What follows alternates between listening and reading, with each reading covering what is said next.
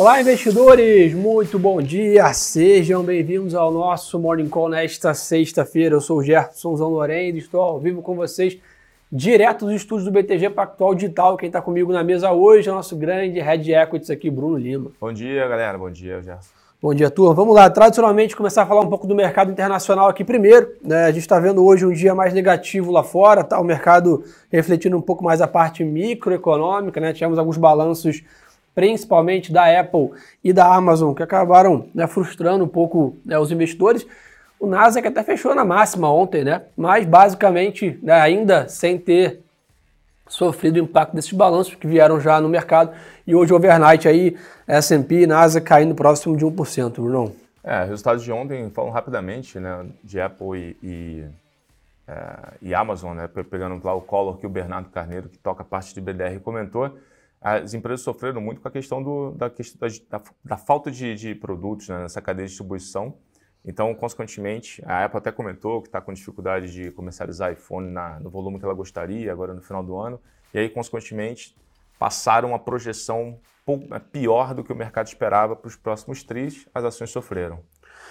Exatamente. Além disso, pessoal, o que está pesando é o seguinte também. Vimos aí, tá, no continente europeu, alguns dados de inflação e PIB bem acima da expectativa. E aí, basicamente, retomou o temor ali né, da economia estar tá se recuperando muito rápido pós-pandemia e aí rápido demais, né? Você tem uma, uma retomada grande da demanda, é, que estava uma, uma, demanda reprimida, e a oferta não acompanha, né? A oferta cresce gradualmente. E isso, esse descompasso gera pressão inflacionária e o mercado volta com medo, né? Que os bancos centrais vão precisar ou retirar estímulos ou aumentar os juros mais rápido do que o mercado esperava. Isso seria né, contracionista ali para a atividade. Então, basicamente, pesa também o continente europeu, Londres cai meio por cento, DAX na Alemanha, CAC na França, todos os índices ali do continente também sofreram. Mas, Bruno, sendo bem sincero, é o que a gente está olhando aqui, o mercado internacional, uma dinâmica bem mais positiva, e é naturalmente um dia de. Né, a gente teve uma temporada de balanço super positiva nos Estados Unidos, né, dias ótimos de bancos, dias ótimos de, do Facebook, é. etc., Netflix.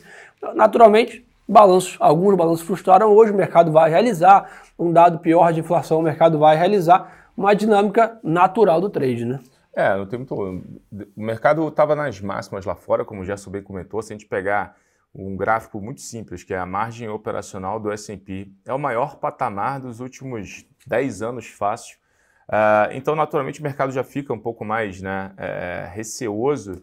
Afinal de contas, você carece, você precisa de excelentes resultados, que foi exatamente o que a temporada está mostrando. Se não estou enganado, 65% das empresas que reportaram é, foram resultados acima do esperado, mas de qualquer jeito você já tem esse, como os riscos estão né, tão mapeados, o mercado já tem algum ceticismo em relação ao carrego desse momento. Né? Bom, perfeito. Além disso, tá, em compensação, como a gente acabou de comentar, né, por exemplo, tínhamos algumas empresas como a Daimler Chrysler, né, o banco aí, Bilbao, ou seja, com resultados positivos que contrabalancearam um pouco essa performance. Então, naturalmente, numa temporada de balanço, temos dias bons e dias ruins aqui nessa visão, mas sem dúvida o mercado lá fora tem uma tendência clara de alta, né, um, uma, uma visão positiva, tá? Inclusive, né, a gente estava em comitês aqui, né, a visão do banco é que novembro, dezembro devem ser meses positivos para o mercado internacional, ou seja, S&P e companhia devem terminar os meses também, os próximos dois meses do ano, em alto, né, ainda em cima, bem apoiados nessa questão toda de resultados e retomada econômica americana. É, exatamente. Mas, Bruno, ponto importante, né, temos alguns dados hoje bem importante de inflação, principalmente PCI. Pessoal, PCI é como se fosse um dado de, de, inflação aqui, o IPCA, por exemplo, é um dado de inflação que olha muito mais o núcleo da inflação dos Estados Unidos e é um dado importante já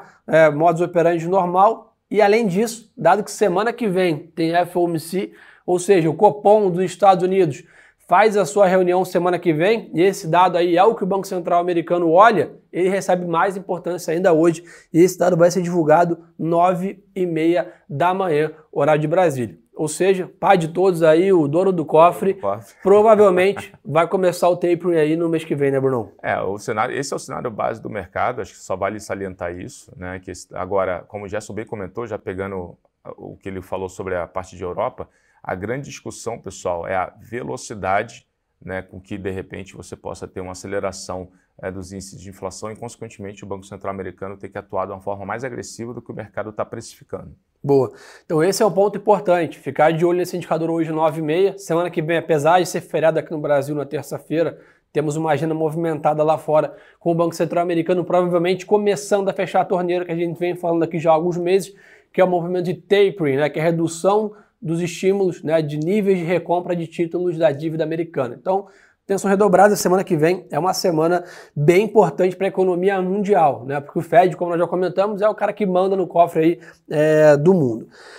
No, na parte de commodities, tá, pessoal? Vimos o petróleo hoje operando de lado, tá? A WTI praticamente não se mexe, bem firme o petróleo aí. Então você vê mesmo um dia de queda do mercado. Ah. A gente está vendo um dia de dólar forte, bolsa para baixo e renda fixa para cima. Tudo constante deveria ser um dia de, de commodities em geral para baixo está acontecendo menos no petróleo. Né? Então o petróleo segura aí 83 dólares. Vale comentar que os últimos dois dados né, de estoque de petróleo eles foram piores para preço, porque mostraram um aumento acima do esperado dos estoques de petróleo nos Estados Unidos, mas ainda assim o petróleo segue bastante resiliente justamente pela dificuldade de alguns, de alguns membros da OPEP de retomar a oferta na velocidade Perfeito. esperada e a demanda que segue muito bem. Né? Acho que você matou a charada. Resiliência é a palavra certa que a gente tem percebido aqui no mercado de óleo. É, ótimo ponto.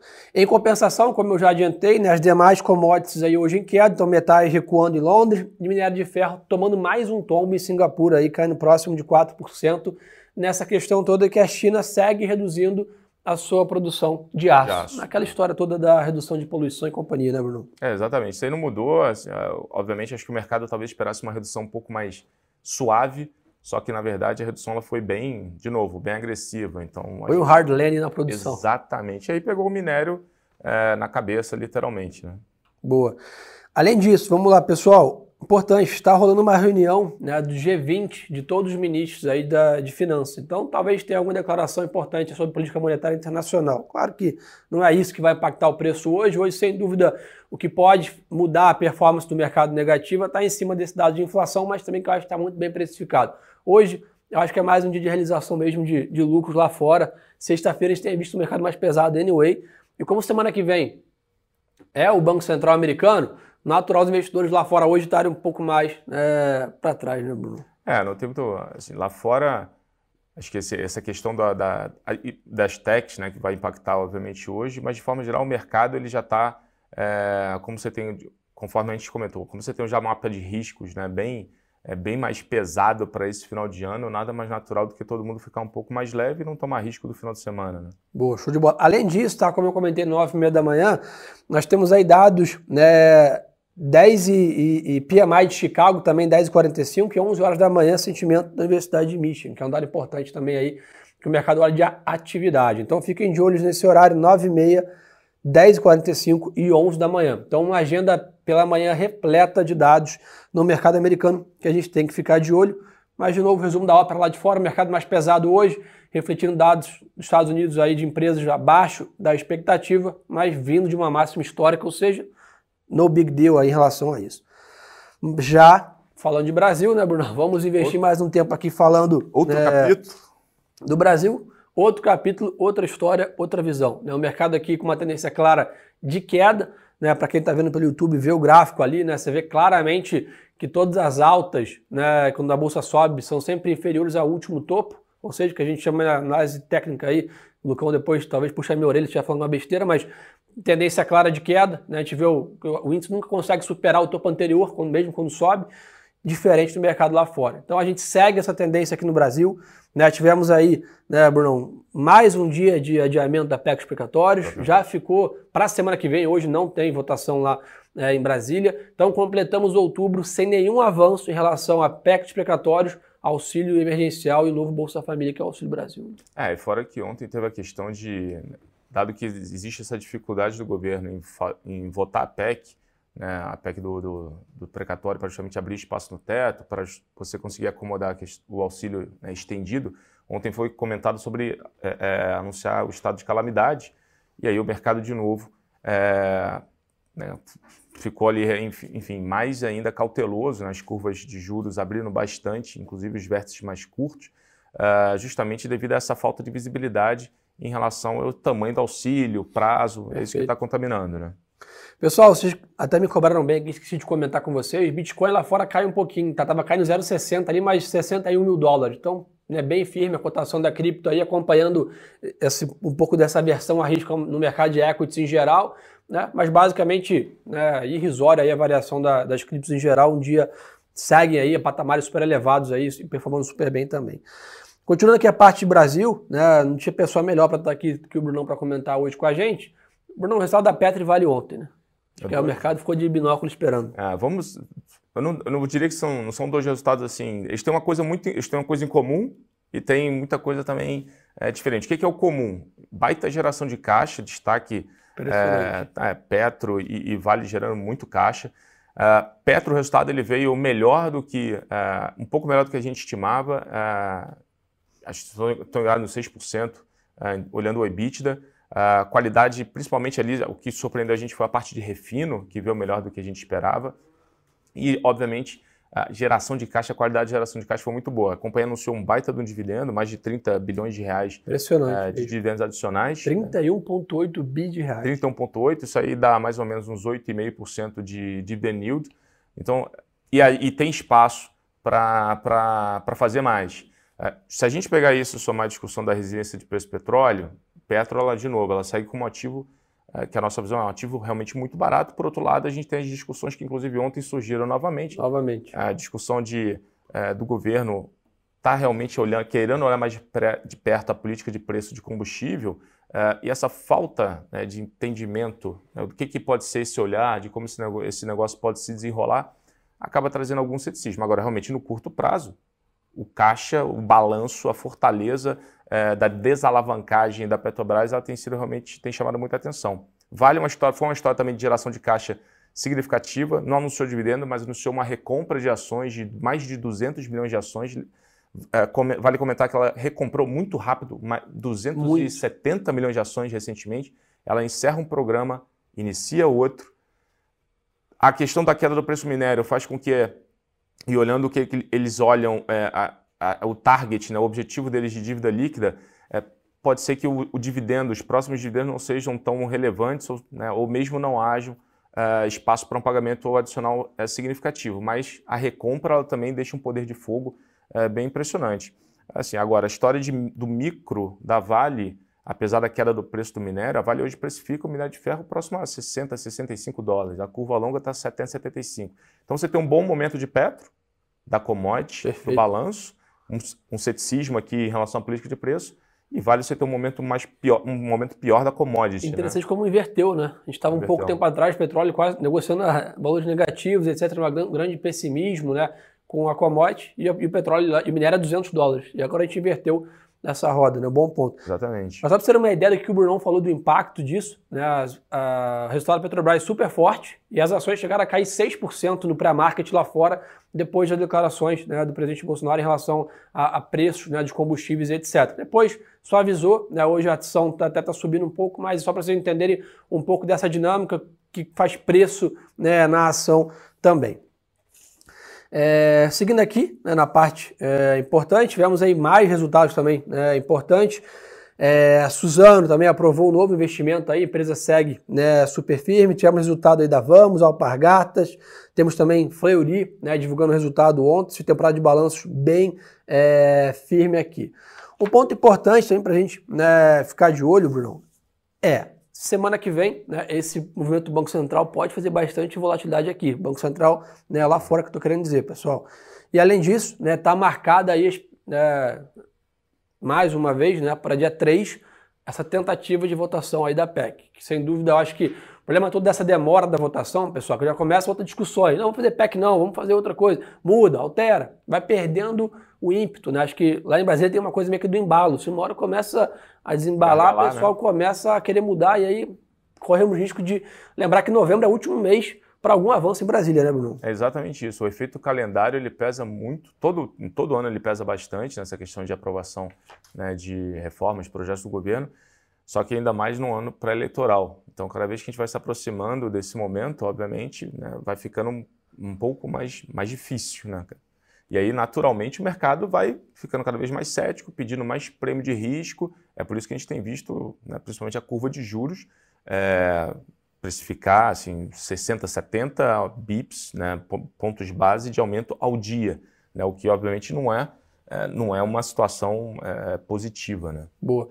Pessoal, eu queria fazer um alerta para vocês aqui bem interessante. Né? Ontem foi mais um dia de grande estresse na curva de juros. Né? Acho que a maioria dos investidores acaba olhando principalmente apenas a bolsa e o dólar, e não olha a curva de juros. Né? Acho que ontem o grande protagonista do mercado né, foi os juros. Né? A curva já abriu ali com 50 bips de alta em todos os vértices, chegou a 80 né, em alguns vértices. E eu queria ressaltar com vocês o cuidado para quem estiver investindo em renda fixa em títulos pré-fixados nesse momento. Né? Toda essa volatilidade de juros impacta muito esse mercado também. Né? Então, às vezes você cria né, a ilusão, ah, estou comprando um título aqui que está me pagando 10% ao ano. Excelente. Cuidado. Porque basicamente, se a juros continuar abrindo, vamos dizer, se você comprar hoje um título pagando 10% ao ano, juros subirem muito mais, mais estresse, e daqui dois meses tiver um título pagando 15%, Exatamente. você tomou um grande prejuízo da sua operação. Por quê, pessoal? Se os juros tiverem que subir mais, é que possivelmente a inflação também ficou mais salgada. Então a tua rentabilidade real está travada no 10 vai cair muito. Então acho que esse é um ponto importante que a gente fala muito. Mercado de renda fixa também tem que ter cuidado. Então nesse momento é mais indicado você comprar títulos pós-fixados, aqueles que, que ficam assim na plataforma do BTG. 105% de CDI, 108% de CDI. Então se o CDI subir, né, que é o caso que está acontecendo, você está protegido. Então cuidado com a ilusão de olhar lá o título pré-fixado e achar que não tem risco nenhum. Se a gente é um spike de inflação, Vou dar um exemplo. Se a inflação no que vem, que a, meta, vamos dizer assim, que seja de 5, acontece uma dor de barriga, vai para 10, esse 10 que você ganhou virou zero, né? 10 de juros, menos 10 de inflação, rentabilidade real zero. Então, atenção para reforçar isso. Né? Ontem vi muito investidor perguntando para a gente, tem que olhar a curva de juros e cuidado aí para estar tá muito alocado na pré nesse momento. Né? Ah, é, sem dúvida alguma. Imagina o mercado de juros, né? o mercado, estruturalmente, você tem um tomador, que é o tesouro, né? O mercado, é, você tem os agentes de mercado que basicamente todo mundo né, doado em juros. Agora, e tem que olhar isso principalmente para você entender como fica a tua precificação né, de prêmio de risco, de taxa livre de risco, para você justamente conseguir precificar os ativos em bolsa. Né? Boa. Você perguntou, e os pós-fixados? Essa é a ideia, ou IPCA+, ou pós-fixados, tá? Mas a ideia é, cuidado com o título pré nesse momento, que a curva de juros está abrindo muito e muito rápido, né? Então, só para lembrar que também na renda fixa tem que ter diversificação. É, vamos ver mais o que o pessoal está querendo saber aqui. É, Bruno, se quiser, fica à vontade para puxar o papo também. É, o pessoal, aqui o pessoal está discutindo muito. Ah, fizeram uma pergunta aqui sobre Amer 3. Razão, são juros. O Sérgio já na, na pergunta já matou a resposta, é né? Essa discussão. Ontem eu estava até fazendo uma simulação, hipoteticamente falando. Imagina uma empresa que ela tem 70%, 60% do seu, é, do seu valor é, seu potencial de geração de valor lá na perpetuidade, né? fluxo de caixa longo. Se a sua taxa livre de risco, que é, que é justamente a proxy, a curva de juros, Perfeito. que está aumentando, você vai aumentar o quanto você pede de, de prêmio para estar tá investido nessa empresa, né? quanto você quer de retorno mínimo para estar tá investido nessa companhia. Se uma empresa que tem um juros, é, uma, uma, curva de geração de caixa lá na frente, se a tua taxa é, sobe 2%, 3%, Basicamente, seu preço hoje deveria cair em torno de 15 a 20, matematicamente falando, mantendo o fluxo constante. Então, o que está acontecendo com o mercado, principalmente vários ativos, perdão, do segmento de consumo varejo, que tem um fluxo de caixa mais estendido no tempo, né, mas lá na frente, é justamente o efeito dos juros. Boa.